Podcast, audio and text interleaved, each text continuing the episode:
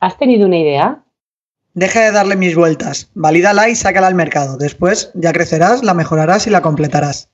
Bienvenido a No Emprendas Solo. Bueno, buenas tardes a todos. Tarde coronavírica. Bienvenido Santi, bienvenida Marina. Me hacía muchísima ilusión este programa porque son, son buenos amigos. Cruz y Ángel también están aquí a la escucha, así que bienvenidos también. Hola, ¿qué tal? Buenas tardes. Buenas Hola tardes. a todos. Un placer teneros por aquí ¿eh? y volver a veros. Lo mismo digo.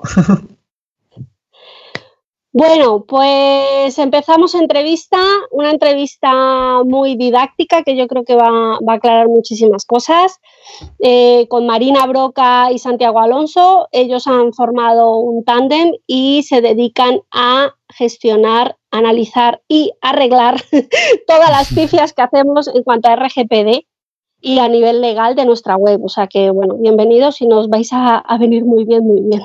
Esperemos que sí. Daremos un poco de cera, ¿eh? ya avisamos. O sea, prepararos porque venimos con el látigo, pero luego lo vamos a poner muy fácil para que todo sea muy sencillo y que tampoco penséis que es el coco, que esto de RGPD tampoco es tan complicado. ¿eh? Pues muy, muy interesante el tema de de la, RGPD. De hecho, yo como estoy todos los días con WordPress, lo estoy viendo. El, el día que salió la RGPD estábamos todos como, como pollos sin cabeza diciendo, oh, Dios mío, Dios mío, la, la, RGPD, que hay que implementarla, ¿cómo hacemos? ¿Cómo hacemos? Y empezaron a salir, eh, bueno, muy poquitos, ¿no? Pero algunos posts diciendo, hay que hacer esto y aquello, usa este plugin. Y luego resulta que, bueno, que con el tema de las cookies también se, se volvió el tema eh, que en vez de tenerlo de aceptar, había que ponerlo de también lo de rechazar o revocar, no sé qué. Entonces empezaron a decir por todos lados y por lo menos no sé. En vuestro caso me imagino que más, ¿no? Pero en mi caso, desde tema de soporte técnico, me empezaron a preguntar un montón de, de cómo se hacía, qué había que hacer. Y, y, algunos, pues bueno, que veía yo que no tenían puesto nada, digo yo, oye, mira, que hay que hacer esto, ¿no? Y, y bueno, de hecho, eh, hubo varias personas que les recomendé los kits legales de, Marina Broca. Porque dije yo, mira, si queréis podéis comprar esto aquí. Y si no, contactar, bueno, siempre les mando un par de contactos, les mando el tuyo y el de Isabel Marco, eh, que también está por ahí de referencia. Ella ya creo que es más de temas de LOPS, ¿sabes? Eh, pero bueno, les mando los dos links y, y los kits legales que, que está muy bien la idea. Sí, de eso se trata. No, como bien decías, a ver, al principio sí que hubo un pico de, de interés y de furor donde parecía que se acababa el mundo si no teníamos lo, lo, lo, el tema de, cubierto de RGPD. Lo que pasa es que al final fue una burbuja, que Santi esto lo, detectó muy bien en las, en las búsquedas en analíticas, sí, ¿no? Nos duró, nos duró tres meses. Tres meses, bueno. Fueron tres meses lo que duró el interés y luego ya pasó, la gente se relajó, vio que tampoco pasaba nada, que no mandaban a nadie a Guantánamo y dijeron, bueno, vamos a dejar, dejarlo estar, que tampoco es para tanto.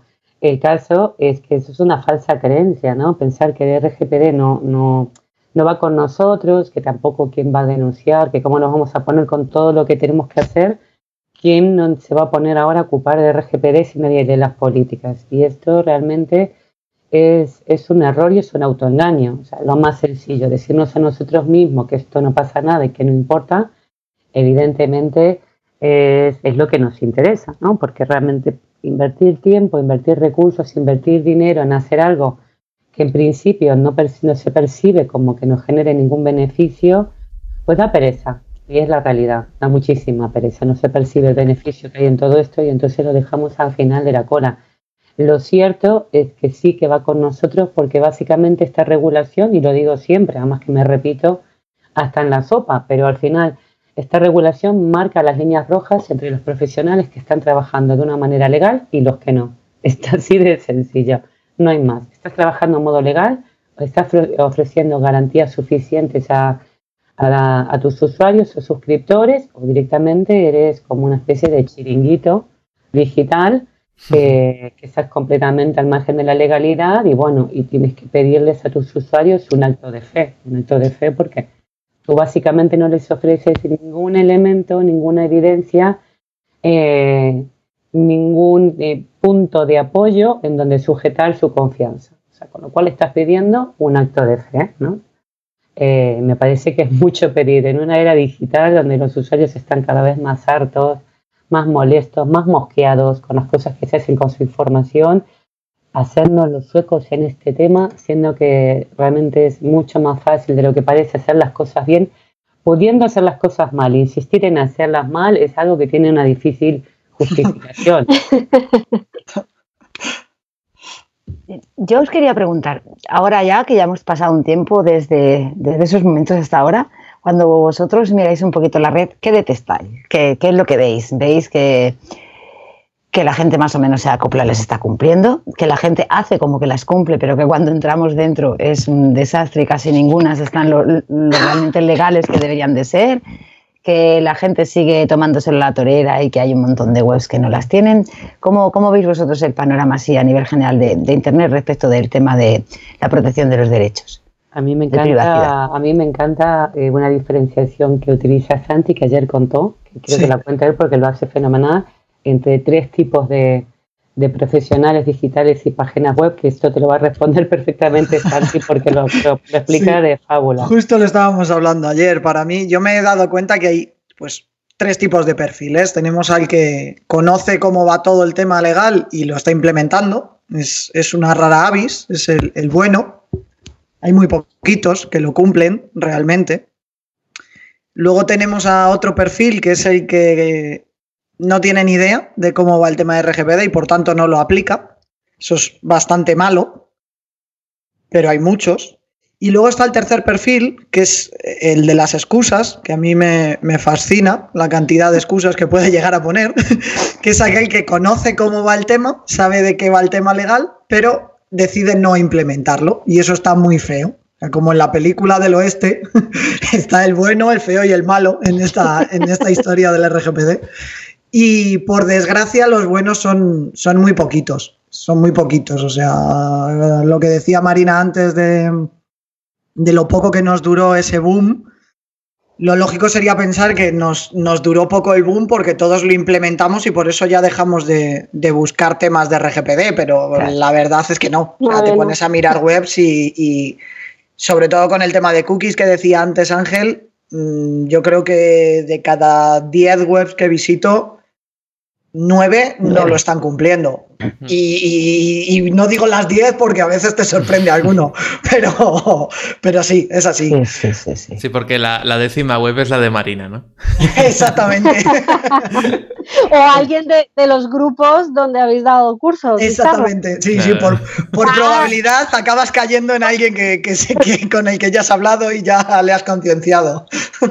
Claro. Sí, es un trabajo de mucha pedagogía, de mucha paciencia, de mucho, básicamente, estar picando piedra, porque esto es picar piedra cada día y desde la base.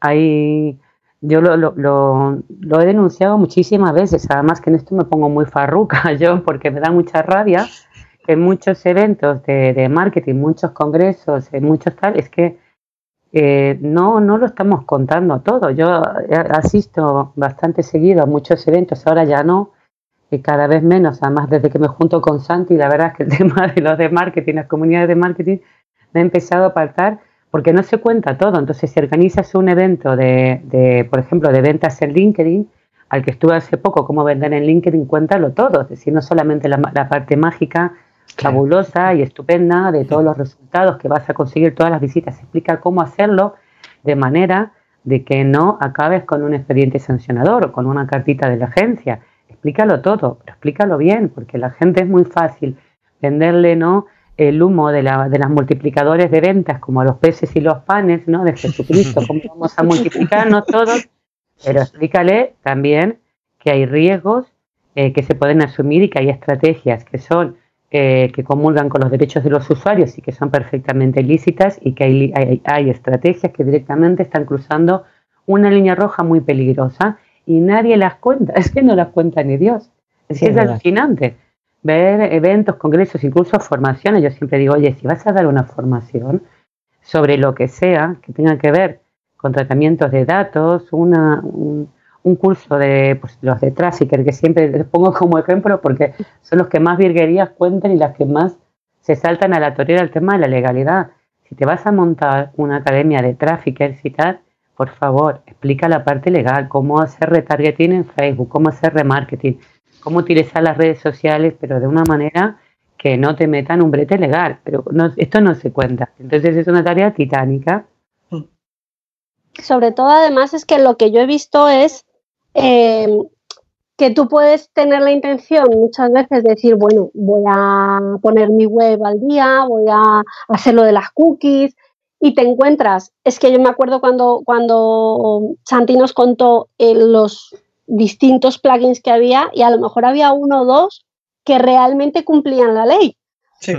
Entonces, claro, así, lo primero, es inviable hacerlo. Luego, lo segundo, te encuentras con políticas de privacidad y, pues, y condiciones generales copiadas de otros comercios. Entonces, vale, sí, estás entre comillas eh, actualizando tu web, pero mentira, porque te da una falsa sensación de seguridad de lo estoy haciendo bien.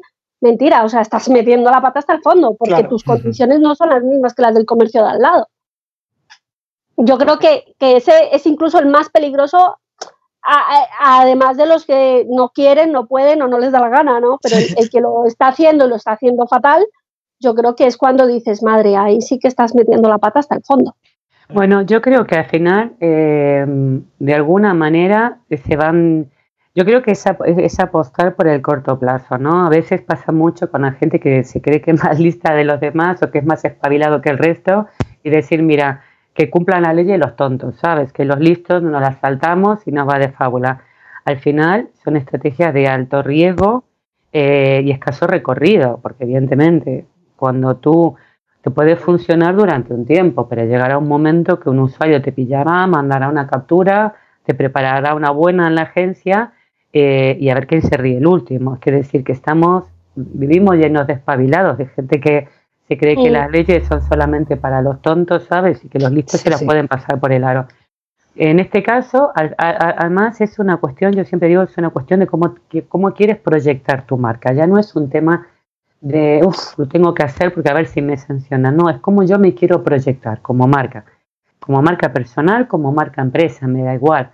Si yo me quiero presentar como una empresa que se pasa por, por la peineta los derechos de los usuarios, eh, consumidores, y que voy de listo, o sea, como declaración de principios, como declaración de marca, a mí me parece una apuesta muy, muy, bastante arriesgada. Creo que ayer lo hablábamos en, el evento de cine oficina y decíamos, yo decía que hay un estudio que se hizo que las empresas que apostaron desde el principio por eh, estrategias muy comprometidas con la privacidad y que intentaron hacer del RGPD eh, un baluarte, es decir, oye, que yo cumplo, mira qué bien que cumplo y mira cómo me lo he currado para cumplir, que han mejorado, pero sustancialmente el engagement con sus clientes. Eh, y está demostrado en estudios muy claros. Es decir, que hoy por hoy la privacidad, el respeto por los usuarios, por los derechos, es un valor en alza.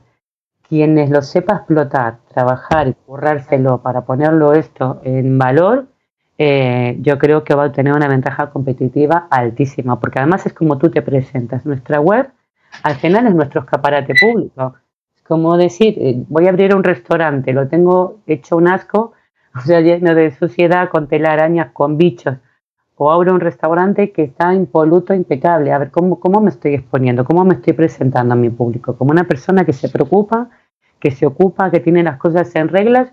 ¿O como una persona que simplemente hace las cosas de una manera descuidada, sin ningún tipo de reparo, sin estar atento a qué es lo que le interesa a los usuarios? O sea, ¿cómo me quiero proyectar yo como negocio? creo que la clave está ahí, ¿no? Fundamentalmente. Sí, sí, estoy de acuerdo, contigo, ¿eh? Yo estoy totalmente de acuerdo en que son parte de la propia imagen que como marca, que como empresa, que como tienda online transmitimos a nuestros clientes y además yo personalmente, yo misma, yo muchísimas veces las miro y supongo que como yo, mucha otra gente, yo no me he dedicado a buscar las tendencias ni en, ni ni en Google ni nada, a examinar ni mediante analytics ni tal, si la gente realmente revisa esas páginas, pero creo que cada vez se revisan más. Sí. Una cosa que me suelo encontrar muy habitual es el aviso legal. El aviso legal en realidad no te dicen quién hay detrás, porque no sé, me encuentro un montón de páginas que han tomado la costumbre de poner el nombre del dominio. Hmm. Y eso que yo sepa, vosotros ahora me lo vais a aclarar bien, eso no es nada. No, no, eso no, eso, eso es igual a nada, porque lo que te dice la ley es que el usuario tiene, que, tiene derecho a saber quién está detrás de esa página web y dónde está esa persona. Porque yo, si voy a dejar mis datos, quiero saber quién está, porque eh, siempre digo, es que si me la lía, yo tengo que saber dónde ir a buscarte. O sea, tengo que poder localizarte. Quiero saber dónde estás. Si yo te confío en mis datos y tú resulta que te pones a hacer cosas raras con mi información y me empiezan a llegar cosas, yo tengo el derecho a saber y tengo derecho a ir a buscarte y decirte, oye tú, o sea, ¿qué está pasando aquí? Ponerte una reclamación, prepararte, porque claro, te estoy dejando mi información personal, que hoy por hoy tenemos que tener en cuenta que los datos personales son el petróleo de este siglo, que hay brokers de, de, datos personales, hay brokers que se dedican a la información personal y a comprar eh, y estamos pidiéndole a la gente, a nuestros usuarios, el acto de que nos confíen su información personal con formularios que a veces tienen bastante detalle porque además hace segmentación, perfiles, etcétera, y no somos capaces de decirle quiénes somos, si somos hombre o mujer, si somos africanos, hondureños o de Tazajistán. O sea, eh, no puede ser que vayamos encapuchados en Internet. Yo siempre digo, eh, hay gente que me dice, hombre, pero es que yo, claro, es que soy funcionario, es que yo no quiero que la gente sepa quién soy. Pues no estés en Internet, no pongas un negocio digital. Efectivamente. Si tienes todo el derecho, no está, pero si estás en Internet, tienes que dar la cara, no puedes ir con pasamontañas. Si, si vas a pedirle datos a la gente, por, sobre todo lo eso. mínimo es que, es, que, es que los des tú, o sea, por la, la, misma relación de confianza que le estás pidiendo al, al usuario contigo. Claro, todos queremos tener un negocio digital, está muy bien tener nuestra web y está muy bien tener ingresos pasivos. Es que yo en mi trabajo no creo que sepan, pues no lo hagas. O sea, si no quieres que tu empresa te pille o no quieren que tu empresa sepas que tienes un negocio paralela. Algo malo ahí. Pues no, no puedes tener una web, no lo puedes tener, es que no puedes tener. Hmm. Directamente tendrás que elegir y tendrás que ponderar, pero en el momento que estás en Internet, estás obligado a ir de frente y dar la cara y ser muy transparente eh, con la gente a la que le estás pidiendo información y a la que le estás pidiendo pasta muchas veces. Que yo estoy viendo, a ver, gente que está vendiendo infoproductos, cursos y que no sabes de dónde es, tú no sabes de esta persona, pero ¿quién será? ¿Dónde estará? No sé, no sé quién está detrás. Es una marca, ¿sabes? Como ponemos emprendedores.com, yo no sé quién está detrás, si son grupos, si es una abuela, si es un señor mayor, si es un indio que está en Kazajistán, a saber quién es. no podemos hacer este tipo de cosas, o sea, van contra de la legalidad y los usuarios creo que cada vez están más hartos del intrusismo, de que la gente eh, vaya, que estemos recibiendo publicidad de gente que no conocemos de nada y cada vez denuncia más, ¿eh? porque además es que no se corta que no se cortan, ponen directamente la captura en las redes sociales, eh, denuncian directamente. Yo he hecho colaboraciones de estas con páginas web que luego, claro, les han echado los, los, tigres encima porque han dicho, oye, tú invitas a esta día y mira cómo tienes tu web, majo. O sea, a ver qué estás haciendo. Claro, eh, pura coherencia. Yo en esto veo también un poco el mismo reflejo que pasa con, en otros muchos sectores del mundo digital. Y es que parece que el mundo digital es como un mundo aparte. O sea, es que es el territorio sin ley.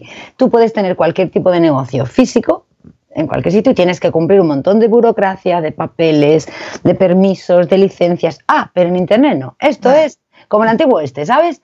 El mundo sin ley. Aquí cada uno va a su aire, aquí no hay reglas, aquí no hay leyes. Y ole, y evidentemente no puede ser así. Esto es un negocio igual que cualquier otro.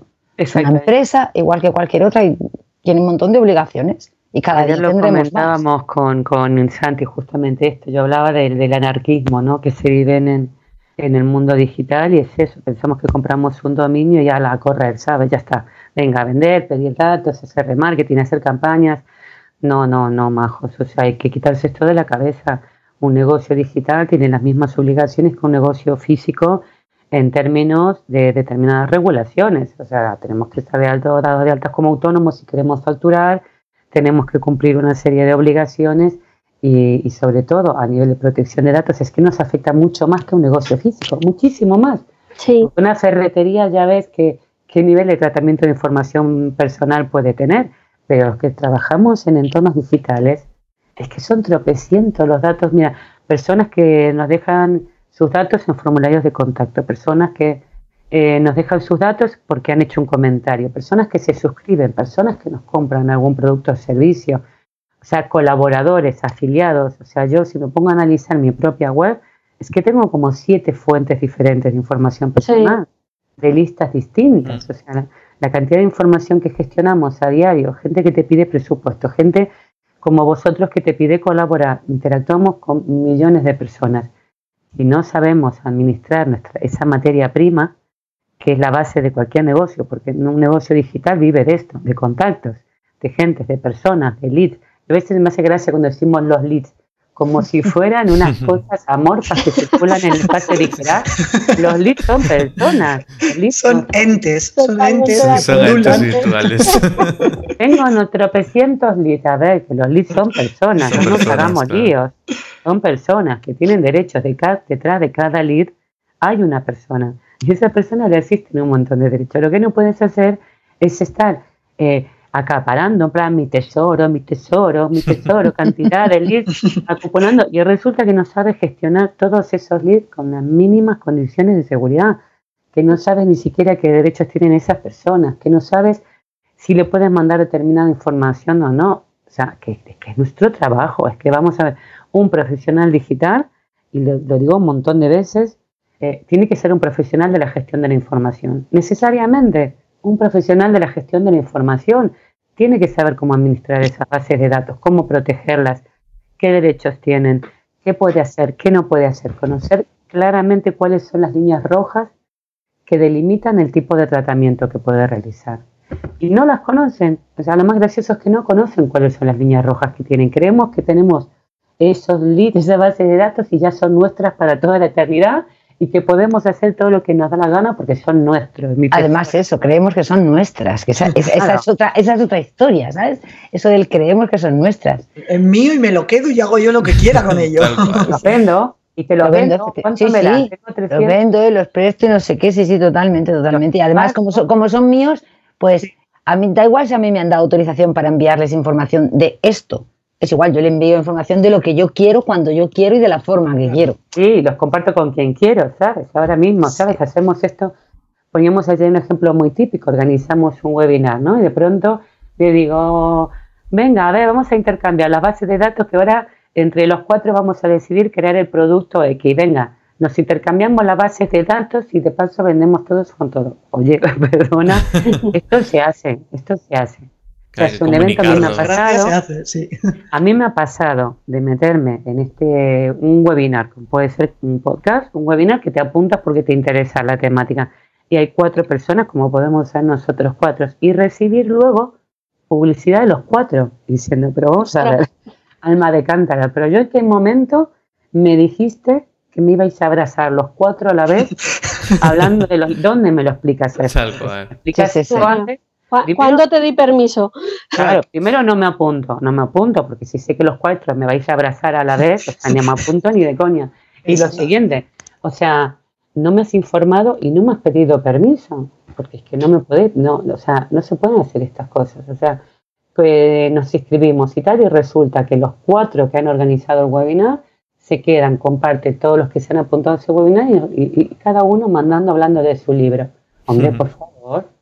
O sea, esto no se puede hacer. Y hablando de, este tema, de infoproductos, venta online, webinars, y, también me interesa el tema de, Facebook, eh, el tema del retargeting. Eh, ¿Qué recomendaciones das en, estos casos? ¿Qué, información realmente? Porque una cosa es una tienda, otra cosa es un blog, son características distintas. Y por ejemplo, en el caso de un infoproducto eh, y en el caso de hacer retargeting también, ¿cómo funcionaría? O sea, ¿qué, qué requisitos legales tenemos? Es lo mismo. y luego, y luego ¿cómo narices implementa eso?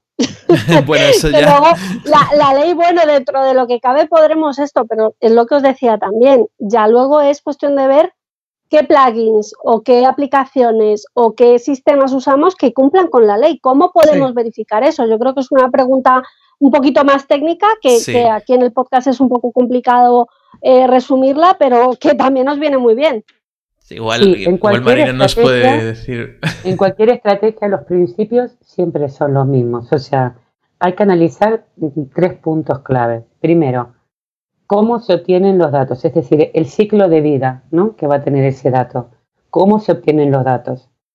qué formulario de captura vas a utilizar, porque ese tiene que estar desde raíz, de donde nace la información, tiene que estar bien adecuado. ¿Cómo? Informando claramente qué vas a hacer con esos datos en el mismo formulario, porque retargeting pasa de mandarles ¿no? anuncios y publicidad a gente que ya ha visitado tu página en algún momento, que están en tu lista, ¿no? y que tú le quieres mandar una publicidad. O simplemente que nos han visitado, que ahí es donde entraría ya el tema de cookies. Exactamente que te han visitado, que está en tu lista o que te ha visto en alguna otra página, ¿no? Mm. O que ha leído algún post que ha pasado por ahí. Entonces, es gente que ya tiene un conocimiento previo y tú lo que quieres es reforzar esta venta recordándole, oye, tú en algún momento has preguntado por esto o me has visto en este sitio, eh, recuerda que tengo este producto. Eh, si vamos a hacer una opción de captación de principio eh, de retargeting con nuestras bases de datos, que esas bases de datos estén saneadas cuando digo saneados es que haya sido convenientemente informada de lo que va a pasar a continuación, que las vas a utilizar en tus campañas de retargeting, porque puedes que utilices tus bases de datos para buscar perfiles similares a los que ya te han consultado en algún momento, te han comprado en algún momento. Entonces, eso se tiene que informar desde el, desde el mismo formulario. Luego, eh, contar con un consentimiento que podamos acreditar, que da igual que tengamos el checkbox si no me deja un log de registro, que yo pueda acreditar si me lo piden, estoy básicamente igual. Y luego, eh, por supuesto, en, tanto en la política eh, de cookies, que es lo que decía Santi, eh, se puede utilizar pixel de Facebook o de ads o de lo que sea que hagan la función de retargeting, por supuesto que lo tengo que especificar en la primera capa, en este pop-up de advertencia de cookies, y darle la opción al usuario que decida libremente si quiere ser perseguido por una cookie de rastreo o rechazarlo, porque son cookies que lo van a rastrear y le van a perseguir. Sí, ahí es lo que dice, ahí es lo que dice Sofía, efectivamente, que, que, luego está la diferencia entre, entre la parte teórica, que muchas veces sí se tiene en cuenta, pero luego no se sabe implementar porque no. o, no encontramos el plugin. y ahora, qué hago yo con esto? ya Marina me lo ha dejado clarísimo y ahora qué carajo hago yo con Yo lo sé, o sea, si a mí me lo ha contado Marina y está genial, pero ¿cómo narices hago yo que el plugin de. el, el pixel de Facebook no salte a todos los usuarios y solamente a los que, a los que aceptan de verdad? Que es un poco al final el, el principal motivo del retargeting, porque yo creo que tenemos más o menos claro, bueno, eh, salvo ese perfil que decía Marina al principio, tenemos más o menos claro que solamente podemos enviar información a quien nos ha dado consentimiento. Pero con las cookies nos olvidamos un poco, entonces ponemos el pixel de Facebook y empezamos a hacer eh, retargeting pensando que eso no son datos. Claro, que eso no son datos del usuario, que no nos tenía que haber dado su consentimiento. Y es igual. Yo sigo recomendando el, el de momento, el mismo plugin que recomendé en, Zaragoza, en la WordCamp de Zaragoza. Para mí sigue siendo a día de hoy el único de todo el repositorio que funciona bien, que es GDPR Cookie Compliance. Es el, único. Que era de un color, ¿no? Además, porque había dos muy parecidos, uno de un color y uno, otro. Uno que es eh, muy naranja. Es muy naranja, sí, porque eh, los plugins de WordPress, como solamente hay 2000 que incluyen la palabra GDPR o RGPD, es súper fácil de distinguirlos. Es el que este tuvo... la inicial habitualmente puesta, el mismo diseño, solo cambia un color. este es el naranja y sí, es el que dice Ángel que, tuvo una vulnerabilidad hace como, como un mes o así, pero la, solucionaron en cuestión de, de horas. En, tres horas estaba solucionado. es que me cuadró a mí en la parte técnica eh, resolver eh, gente que tenía ese plugin y le habían hecho un, Cristo en la web. Y entonces resolver esa parte, porque bueno, yo a veces me, encargo de reparar esos, esos problemas, ¿no? Y claro, no habían actualizado porque eh, lo hicieron bastante rápido, pero claro, si no actualizas el plugin. Sí, claro, es lo que, lo que suele pasar. Eso es. Ellos lo hicieron rápido, pero luego ya está que la gente se entere de que está la actualización y que la actualice. Pero la verdad que yo he probado muchísimos. Mm, escribí un artículo en el blog en el que analicé 14 o 15, creo, diferentes, y de todos era el único que funcionaba. Y es muy. o sea, había plugins y hay plugins con 700.000 instalaciones activas que no funcionan. Que no hacen absolutamente nada. Yo todavía no. Cuando tú dices no funcionan, yo, yo, es que ya me lo sé porque te he oído varias veces. Eh, cuando tú dices no funcionas, te refieres a que no bloquean las cookies. Exactamente, claro, eso es que no cumple, claro. Eh, o sea, claro, yo digo no funciona porque si el plugin es voy a hacer que seas GDPR, RGPD friendly, Espero que lo seas, o sea, que hagas eso. Si no lo haces, es que no funcionas para mí, pero efectivamente. En concreto, lo que pasa es que el 90% de los plugins de WordPress no bloquean las cookies antes de que el usuario nos dé el consentimiento. Nos pone un banner muy bonito de aceptación, pero, sí, es precioso y le puedes poner colorinchis y todo lo que quieras, pero, pero no bloquea las cookies. Entonces, tú lo has puesto, tú te quedas tranquilo además porque dices, ah, ya está, Marina me dio unos textos legales que eran la leche, los puse, puse el banner de cookies que más instalaciones tenía y ya está todo hecho, me voy y ya puedo hacer retargeting, pero no, porque le estamos haciendo retargeting a cualquiera que ha venido por nuestra web sin importar si ha dado en aceptar o no. Ahí es donde está el, donde está el exactamente, problema. Exactamente. Y luego recordar que una fanpage, que no se dice nunca, pero cuidado que, claro, para ese retargeting, por ejemplo, de Facebook, tenemos que tener una fanpage y no crearla, aunque no tengamos demasiado. En la fanpage siempre hay una parte de información que tenemos que poner en nuestra política de privacidad, que es obligatorio eh, desde el punto de vista de Facebook, que lo han tenido que, poner así porque por exigencia de la propia regulación, pero también eh, por nosotros mismos. Es decir, si no informamos en nuestra propia fanpage de la política de privacidad y lo que vamos a hacer en cuanto a campañas de retargeting, ya tenemos un problema de incumplimiento. Así que recordarlo porque muy poca gente eh, mm. Lo he visto que lo tengan puesto en la fanpage. Estamos hablando de gente bastante tocha ¿eh? en Internet, mm. que esto no lo tiene bien resuelto. Y hay muchas, eh, estaba diciendo que Cruz nos preguntaba antes, ¿no?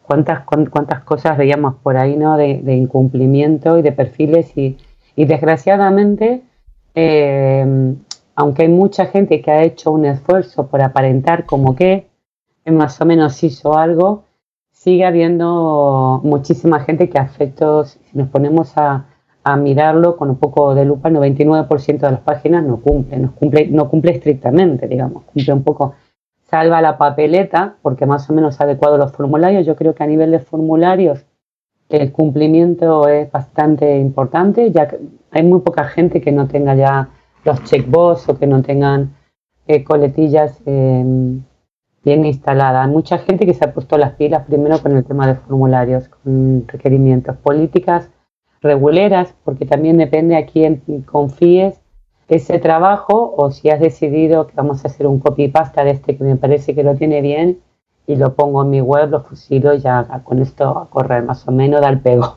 No, yo creo que hay mucha cultura de esto. Vamos a intentar que dé el pego. Luego nos encontramos con problemas, porque cuando los usuarios miran las políticas, y hay usuarios que lo hacen, es que os lo prometo. Si lo hacen, ya te lo digo, yo lo hago. Lo hacen, lo hacen, los usuarios lo hacen, leen las políticas y dicen, pero ¿qué me estás contando? Como decía yo antes, ponía el ejemplo, ¿no? De, gente que vendía infoproductos, ¿no? De cursos y de pronto hablaba de, políticas de, envío y gastos de envío y cosas que vamos a La ha copiado la política a la tienda de turno, que era muy grande, al corte inglés y dices, pero, pero ¿cómo que puedo devolver el producto en los centros adecuados? Digo, pero si, pero si me voy a comprar un curso online, ¿qué me dices? Mínimo copiarlo de, un buen infoproducto, pero para que esté bien, es eso de tú copias a alguien, pero está haciéndolo bien. ¿A quién? claro. Sí, ese es el problema. Además, se lo copiamos a alguien, claro, se lo copiamos a alguien porque tiene fama y a lo mejor ese alguien se lo ha copiado otro igual peor. Y en el camino es el teléfono es cacharrado, pero, pero, pero al revés, a peor todavía. No, y de hecho hemos visto nosotros, a veces en Petit, como cuando nos ponemos así a marujear, que tenemos un, un grupo que marujeamos muchísimo y hemos visto gente realmente muy importante con comunidades muy bestias de estos que escriben posts sobre cómo consiguieron sus primeros cinco cifras y cosas de estas, eh, que luego ves las páginas y dices, madre mía, menudas cabecinas, ¿eh? que han hecho. Yo me sigo encontrando con, políticas de empresas grandes, ¿eh? telefónicas, lo voy a nombrar porque se hacía más que lo saben ellos, porque se ha desatado un debate en LinkedIn con una cláusula de un evento de privacidad que no cumplía con lo que exige el RGPD, es decir, no nos fiemos de los grandes, porque mucha gente, los grandes a veces tienen departamentos de cumplimientos, que no entienden las estrategias ni están muy puestos en determinadas cosas o se equivocan, simplemente se equivocan y meten la pata. Entonces dar por sentado que porque es fulanito, menganito, lo tiene bien, no necesariamente, no necesariamente, porque de hecho hay gente muy importante que a fecha de hoy, eh, la verdad que tienen una adecuación muy pobre o bastante discutible. Totalmente de acuerdo. Eh, chicos, pasando un poco ya al, tema personal, eh, porque al final, bueno, pues igual la parte de RGPD es una pasada y tenéis, bueno, esto nos daría para estar toda la tarde, yo creo, o un par de días. Sí. Pero a mí me interesa saber cómo habéis llegado a formar este tándem. O sea, yo sé que, que habéis montado el proyecto técnico rgpd.com, que lleváis un tiempo ahí en el horno con ello y lo prelanzasteis ayer, que me lo ha chivado Santi. Eh, o sea que estamos eh, totalmente a tiempo de, llegar a, coger además una buena oferta. Pero, pero claro, o sea, ¿cómo os ha dado por juntaros a estos dos personajes que cada uno por separado tiene tele y juntos? ¿Cómo llegasteis a, a imaginar que podríais trabajar juntos. Bueno, Santi, que es muy avispado, Santi es muy avispado para estas cosas, tiene un, un imán para, para, el emprendimiento. Eh, la verdad es que cómo, cómo surgió la idea de técnico RGPD, eh, tendría que estar pensando cómo surgió nuestra alianza. Bueno, yo contraté el proyecto básicamente se gestó cuando yo contraté a, Santi como mi, webmaster y ser mi webmaster es una, una faena. ¿eh? Iba a utilizar otra palabra, pero a lo mejor queda feo en un podcast. Es una faena porque eh, mi nivel de, adecuación eh, tiene que ir muy por encima de, de, máximos. Es un nivel de adecuación de máximos. Todo tiene que ser extremo e ir a máximos, porque a mí por hacer lo que hago y estar donde estoy, por tener, dar la chapa, dar la chapa como la doy, evidentemente estoy en el centro del huracán y a mí me miran con lupa. Em, propios y ajenos, es decir, mi propia competencia a mí me están auditando la web continuamente, continuamente, ¿eh? pero hasta me han dicho, oye, que tienes un error tipográfico aquí en el párrafo, no sé qué, o sea, que me miran, me los auditan a los textos continuamente. Entonces, claro, mi nivel de adecuación es extremo. Yo necesitaba a una persona que técnicamente diera cuenta de todo lo que yo necesitaba hacer dentro de una web y no era fácil. Créanme que no era sencillo porque a nivel de implantación técnica yo me he dado cabezazos 60.000 veces con clientes en donde les paso todos los textos, luego me tengo, los tengo que verificar, auditar cómo su técnico, su webmaster se lo ha implementado y no hay manera. O sea, gente que he tenido que hacer 60 veces, no, mira que sigue cargando las cookies, no, mira que por favor, que te ponga esto, fíjate que esto no. Y es horrible porque para muchos webmasters que en este tema la verdad es que están muy perdidos. Y con Santi fue todo un acierto porque eh, a la primera vi que controlaba muchísimo ese tema, que se ponía muchísimo las pilas para ver cómo adaptar técnicamente todo esto. Y sí que vimos que había un nicho, que había un nicho muy grande. Sí, yo ahí cuando pasé el examen, que dice Marina, debía aprobar por lo que parece, y empezamos a, empezamos a colaborar, eh, pues como suelen surgir estas cosas, casi por, por azar, de decir, bueno, pues a mí me reclaman de vez en cuando eh, clientes, cuando me llegan clientes, los temas legales, los textos legales, pues yo siempre digo lo mismo, yo eso no lo hago, te lo te paso, te recomiendo a un profesional que sí lo hago, que sí lo hace. Y mandaba a Marina. Y Marina empezó a hacer un poco lo mismo cuando lo que cuenta, lo que estaba contando. Cuando le llegaban clientes y no sabían implementar la parte técnica, me los pasaba a mí. Y yo llegó un momento en el que me di cuenta que dije, ostras, Marina, es que eh, la parte técnica, eh, aunque suene, aunque suene a quitar a quitarme trabajo, eh, al final es sota, caballo y rey. O sea, yo, yo mm. cobro por, por lo que hago, pero no deja de ser por mis conocimientos. Exactamente, pero no, es, no deja de ser seguir una lista de pasos. y vimos que había muchísimos desarrolladores y, y, muchísimos perfiles de, sobre todo gente que está emprendiendo y quiere hacérselo ellos mismos, todo ese tema, que, no lo cumplía y que no, y que no sabía seguir esa lista de pasos, que a lo mejor sí se habían preocupado de contratar a Marina o a otros profesionales para conseguir sus textos legales, pero no para la implantación técnica. Porque también había ese problema de no distinguir entre dónde acaba lo legal, dónde empieza lo técnico y dónde están eh, eh, la diferencia. Y ahí fue un poco donde, donde surgió, yo creo que nos juntamos un día en unas cañas, supongo, y, dijimos, oye, si montamos una formación en la que podamos enseñar este tipo de cosas, intentando además que no sea un tostón como, como por desgracia suele pasar con los temas, con los temas legales, que, que a veces pecamos de contarlo demasiado denso y la gente cuando lo va a escuchar dice, pues, y dejo de escucharte y paso de ello. Ya no quiero. Tengo un abogado en casa, sé de lo que habláis. pues eso. sé, lo que es que te hablen esa jerigonza que dices tú, pero ¿qué me estás contando? o sea, eh, tradúcemelo, por favor, tradúcemelo porque he desconectado hace media hora. Claro, tal cual. Yo creo que igual que le pasa a alguien cuando le hablamos de marketing, ¿no? Que si no lo mismo. Yo creo que al final se pierde. De cualquier cosa.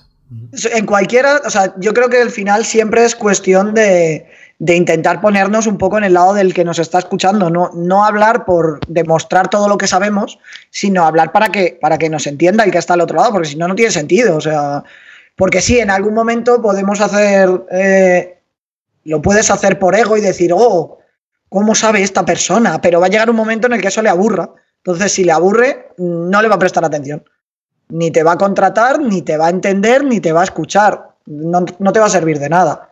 Sí, aquí lo que se trata es de ser muy terrenales y muy pedagógicos. Y hay dos perfiles, además fundamental. Uno es el que mencionaba Santi, es el de los desarrolladores, que no, no tienen idea, porque a mí me pasan continuamente clientes, oye, mi desarrollador no tiene ni idea. Y que tengo que decir, Santi, por favor, échale un cable al chaval, ¿sabes? Es que no hay manera.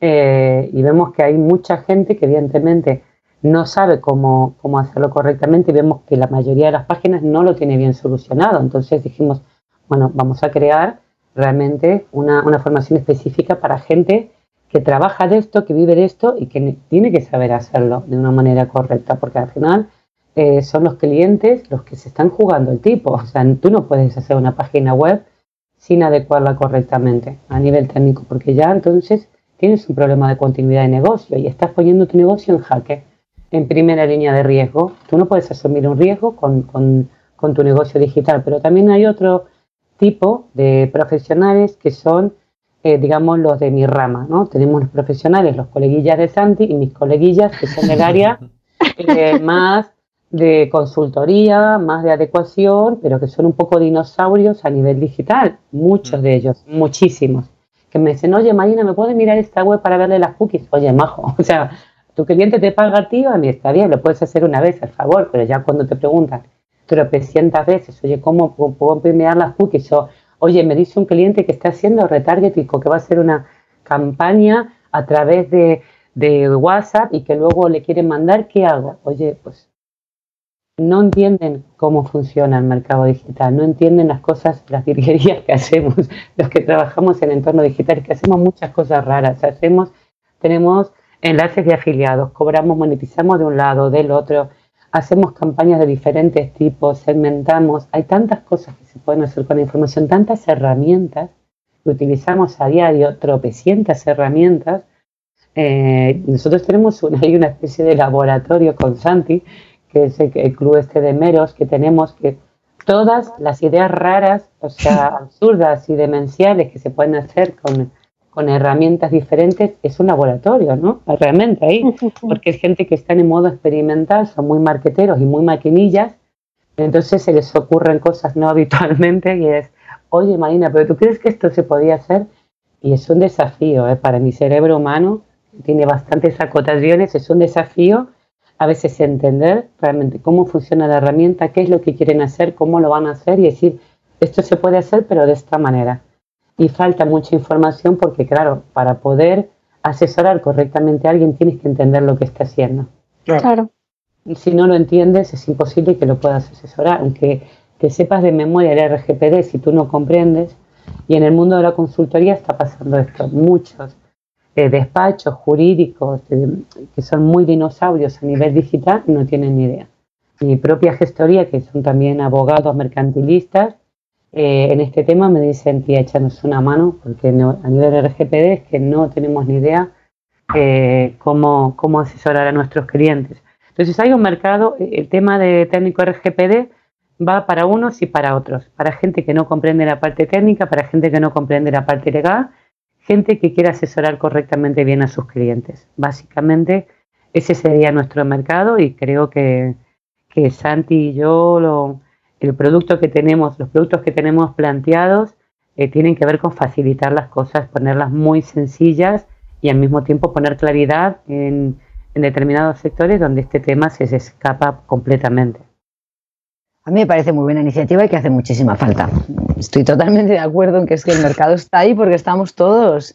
Porque es que todos decimos, ah, es lo que hablábamos, venga, me lo hago, me lo hago. No, no te lo haces. Y luego las estrategias de marketing, como tú bien has dicho, Marina, a veces se vuelven muy complejas, muy enreversadas. Y a cada paso tenemos que estar averiguando si lo que queremos hacer lo podemos hacer o no lo podemos hacer o qué necesitamos para poder hacerlo. Sí, exactamente. Pensar poner a la, a la privacidad es algo que no se suele ocurrir. A mí me está pasando con, con varios clientes que primero, primero hacen y luego preguntan. Hombre, no. sí, eso es lo normal. A ver, Pero eso, eso es el común, por favor. Estamos en la el mundo campaña. digital. Oye, Marina, ¿Para qué voy a preguntar antes? Marina, ¿Para qué voy a leer cosas? Estamos en el mundo digital, eso funciona así. Yo primero trasteo, lo estropeo y ahora después ya es cuando voy llorando a buscar ayuda. Ya veo cómo arreglarlo a que, a que me cobren además lo mismo que por que hubiera costado hacerlo desde un principio. No, además una vez Cuando sabemos que cuesta no. el doble, por lo menos. Claro. O más. No, no, una vez que está lanzado ya estás completamente vendido, ya está pescado vendido. A ver si digo, ¿para qué me lo preguntas? ¿Sabes? Para que te amar- amargue el día, si es que te, final te voy a deprimir. Ya lo has hecho, ya lo has liado, ahora, ¿Ahora puedes empezar a encender las velas. Enciende velas, enciende velas y, y ponte a rezar las oraciones a ver si con suerte nadie te denuncia. O sea, ya lo has tu, hecho. tu propia, tu propia competencia, por ejemplo. Claro, justamente. Eso es muy que, se nos ol- que se nos olvida que los primeros que pueden ir a denunciarnos son nuestra propia competencia. Por eso digo siempre que antes, antes de ponernos creativos, pensemos eh, si realmente podemos hacerlo o no y que de qué manera podemos hacerlo correctamente. Yo siempre digo prácticamente se puede hacer todo, todo, si se sabe cómo, cómo hacerlo. Es decir, no hay estrategias prohibidas, porque parece que hay gente que dice, mira, yo a esta no le voy a preguntar porque ya me va a cortar todo el rollo. ¿Sabes? Es como, venga, ahí está la corta rollo que me va a decir que no puedo. Es que es incierto. Realmente hay muy pocas cosas que no se puedan hacer. Lo que hay que entender es cómo hacerlas correctamente. Tú dime lo que quieres hacer y yo te digo, vale, para hacer esto necesitamos hacer antes esto, esto, esto, esto y lo otro. Pero realmente hacer se puede hacer de todo. Esto no, no, no te dice, no, lo que no se puede hacer es pasarte por, por, por la peineta el tema de, de los derechos de los usuarios. Los derechos tienen determinados usuarios. No hagas un evento que pongas a sacar fotos, publiques en todas partes. Que hay una dificultad técnica, claro. Que se puede solventar, sí. Es complicado, bastante, pero no imposible. No imposible. Pero, hombre, por- para poner excusas somos el reino de las excusas. Claro, que si hago esto me va a pasar lo otro y si hago... Sí, si mañana se cae un meteorito nos morimos todos, claro. Pero ¿qué vamos a ver? Es que esto toca, hay que hacerlo y no nos podemos, no podemos perder tiempo en discutir si nos gusta o no, si es justo o es injusto. Hay una ley que nos obliga a todos, tenemos que cumplirla, vamos a ponerla en valor, porque siempre va a haber alguien, siempre va a haber alguien dispuesto a, a verlo y a denunciarnos. Entonces, no asumamos esa clase de riesgo, pudiendo hacerlo bien, porque nos vamos a dejar de hacerlo mal? No tiene ningún sentido. Yo quería preguntaros, ya para ir terminando, que, que joder, aquí llevamos 50 minutos, ¿eh? Cualquiera diría. Nada, luego, pues luego. Ángel, luego Ángel recorta, no, no pasa nada. Para ir Que va, terminando, que va, que va, ¿eh? Ángel, No, Ángel le da- le- se le sale mucho que lágrimas cada vez que ¿eh? tiene que mirar algún segundo. no hay mucho que recortar. No, No, no, simplemente- un poquito y ya. Simplemente quería preguntaros qué consejos tenéis para los que están empezando a nivel de emprendimiento y a nivel de, de RGPD. Os pido eso sí ser concisos porque tenemos la última pregunta que es la más La importante pregunta. del podcast. La pregunta. Chan, chan. Que hable Santi, porque si piden concisión, mejor que hable Santi. A ver, ya a nivel de, de emprendimiento, el, consejo es probar rápido, probar lo más rápido posible y luego ya decidir, teniendo en cuenta lo legal siempre, pero hacerlo rápido, poder lanzarlo lo antes posible, probar a ver que la idea feliz que teníamos en nuestra cabeza a alguien le interesa y en ese momento ya ponernos a currar. Yo me he puesto a currar en proyectos durante meses para luego sacarlos y decir y ver que nadie más que yo lo quería y es una estupidez. Hmm. Entonces, por ejemplo, este proyecto que hemos contado, lo teníamos hablado nosotros en, en, el bar con una cerveza, era genial y todo el mundo parecía que lo iba a querer, pero no servía de nada. Lo que hicimos fue lanzar una landing con un formulario, empezamos a captar interés y cuando ya teníamos varias, bastantes personas interesadas, dije, oye Marina, ya se nos han apuntado 30, 40, 50 personas. Creo que ahora sí es momento de que empecemos a dar el siguiente paso. Antes no tenía sentido. Así que mi consejo es ese, probar rápido y, y luego ya lanzar. Sí, bueno, muy en la filosofía nuestra de, este podcast. Exactamente, tal cual. tal cual, efectivamente, tal cual. Venga, que te dejo. ¿Quién va a hacer hoy la pregunta? Os la dejo uno de vosotros, que las últimas las he hecho yo. Venga, hoy, que, la haga, hoy que la haga Ángel, que lleva mucho tiempo que no hace la pregunta. Exactamente. Si hoy echarais el cierre, ¿qué se perdería el mundo? Uy, uy, uy, uy, uy. Madre mía. Ay, señor. Bueno, yo creo que se perdería eh, un espacio para, para aprender a circular por Internet de una manera respetuosa, responsable eh, y comprometida.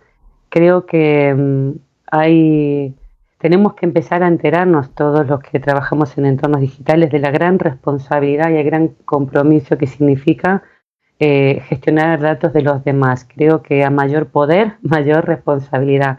Tenemos mucho poder los profesionales digitales de transformar la sociedad, de crear, de generar nuevos modelos de negocios, pero no se puede hacer de cualquier manera. O sea, tenemos que hacerlo de una manera comprometida, de una manera responsable, sabiendo eh, lo que significa esta gestión de la información eh, y sobre todo pensando a futuro, pensando a largo plazo, pensando en la continuidad de confianza y que nuestro negocio se basa en saber gestionar correctamente la confianza de la gente. Por eso creo que si chapáramos hoy, Santi y yo, eh, la gente se perdería la oportunidad de generar un espacio seguro, confortable y sobre todo un entorno confiable para, para todos los usuarios que se relacionen con su marca. Básicamente sería esto. Bien, la queda genial, ¿eh? Yo no voy a añadir nada más. pues está genial. La verdad es que esto hace muchísima falta, eh, tanto la parte de explicar lo que hay que hacer como la parte de implementarlo. De hecho, la parte de implementarlo eh, es complicado porque hay mucha gente que te dice cómo hacerlo y hay mucha gente que te dice yo te lo implemento, pero a lo mejor el que te lo implementa no sabe muy bien lo que tiene que hacer o lo sabía hace cinco meses y resulta que ahora cambió y no lo sabe. Y la persona que dice hay que hacerlo así, así, así, a lo mejor no tiene en cuenta la, eh, parte técnica. Entonces, esta unión de la parte teórica y la parte técnica es, es perfecta, vamos. me alegra, me alegra escuchar eso. yo me acuerdo en, relación a lo que decía Ángel y ya os dejo cerrar. Eh, yo me acuerdo de una charla que dio Marina en Chavandijers, una charla espectacular, donde nos explicó una masterclass, nos explicó toda la ley que teníamos que cumplir y al día siguiente cambió la ley. Efectivamente, al día siguiente, correcto. pero en serio, por favor. Total. Una modificación, sí, sí.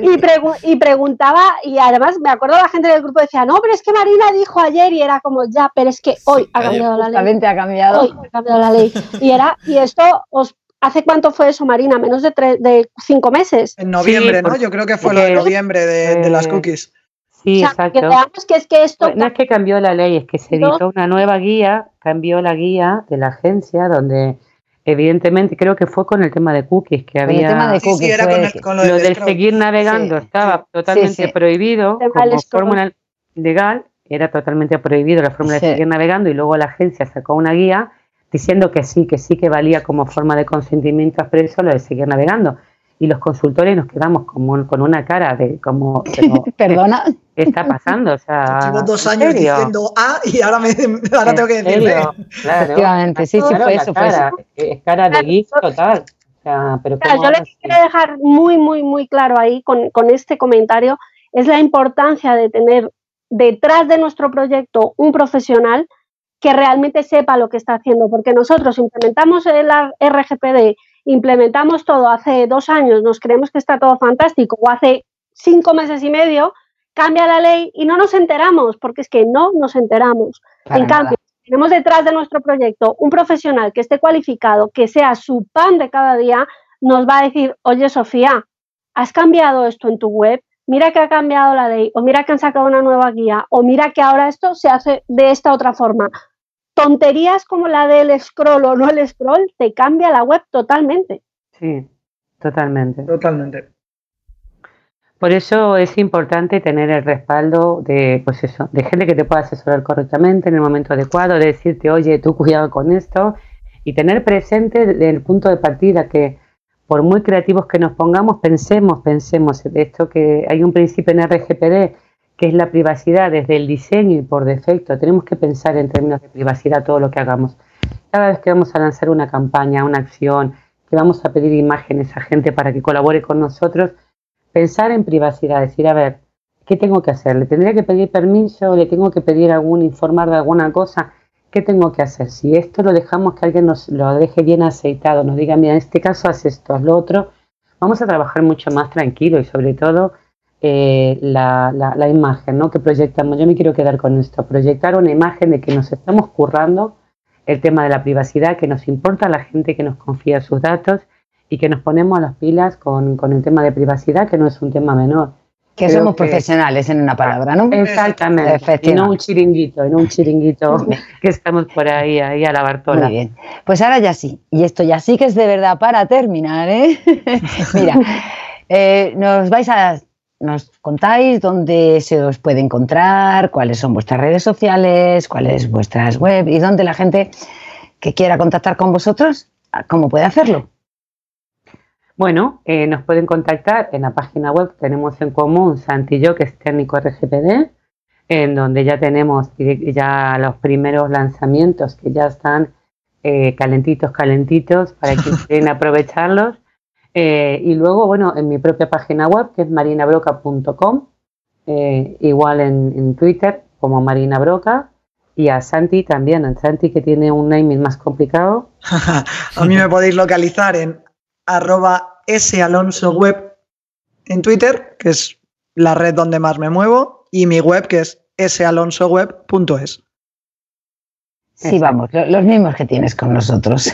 Sí, que es lo mismo que tengo aquí. Por eso a nosotros, ya no lo sabemos entonces. Chicos, pues muchísimas gracias por, por, haber apartado este huequito, además en un tiempo tan convulso como el que estamos viviendo ahora mismo. Es verdad que estamos todos enclaustrados, pero madre mía, yo creo que ahí el triple de eventos de los que había. Bueno, sí, está online, hay 50.000, madre mía. Así que os agradecemos de todo corazón que, que hayáis apartado el tiempo. Y bueno, ha sido un placer, ya sabéis que para mí más todavía, porque os tengo muchísimo cariño. Y bueno, esperemos que, que, cuando hablemos la próxima vez este, este proyecto y los que tenéis, porque sé que no es el único, eh, estén triunfando todos. Lo mismo digo, ha sido. Muchísimas gracias. Muchísimas gracias, chicos. Gracias por invitarnos, de verdad, ha sido una gozada estar con vosotros. Se ha pasado rapidísimo, además. Sí, otro, otro día tenemos que volver a quedar. Sí, estoy de acuerdo. Ya, ya os traeremos otro día. Pues yo lo mismo, o sea, ha sido un placer escucharos. Creo que todos hemos podido aprender mucho que eso también es importante, aparte de hablar, es también importante poder aprender mucho y que me ha encantado volver a veros. Y que nada, que muchísima suerte, como dice Sofía, vamos, suerte no porque yo sé que el proyecto va a salir adelante, porque está clarísimo que hace muchísima falta y que va a salir adelante. Que la próxima vez que vengáis ya nos contaréis cómo va. Genial, pues muchísimas gracias. Venga, hasta luego. Hasta, luego, chicos.